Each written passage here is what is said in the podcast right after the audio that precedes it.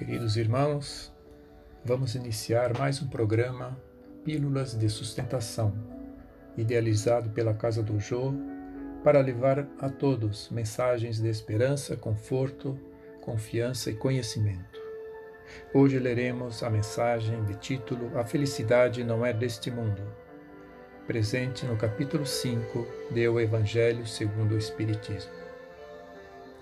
Não sou feliz a felicidade não foi feita para mim. Exclama geralmente o homem em todas as posições sociais.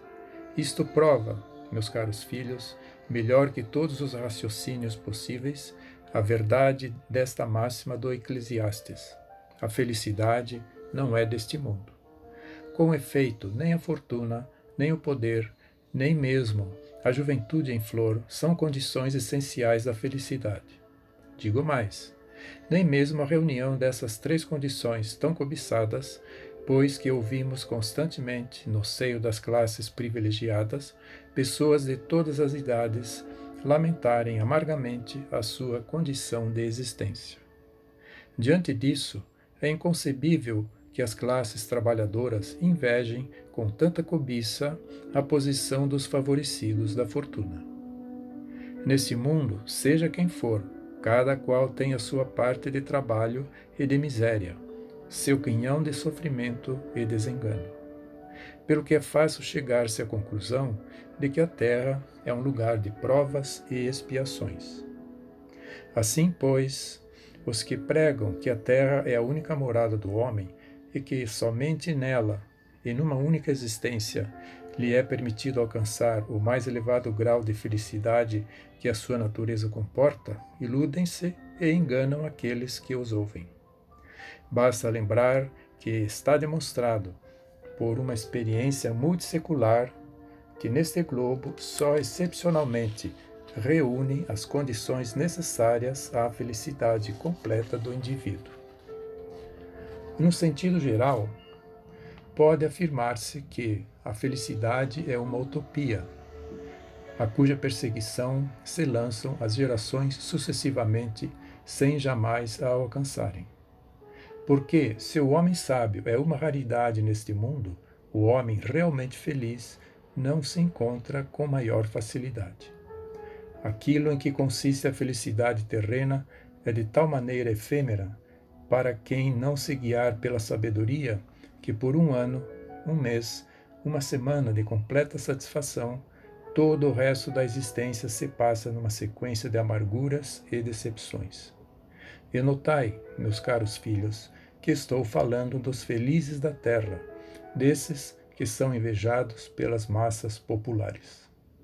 Consequentemente, se a morada terrena se destina a provas e expiações, é forçoso admitir que existem, além, moradas mais favorecidas, em que o espírito do homem, ainda prisioneiro do corpo material, desfruta em sua plenitude as alegrias inerentes à vida humana. Foi por isso que Deus semeou no vosso turbilhão esses belos planetas superiores, para os quais os vossos esforços e as vossas tendências vos farão um dia gravitar quando estiverdes suficientemente purificados e aperfeiçoados. Não obstante, não se deduza das minhas palavras que a terra esteja sempre destinada a servir de penitenciária.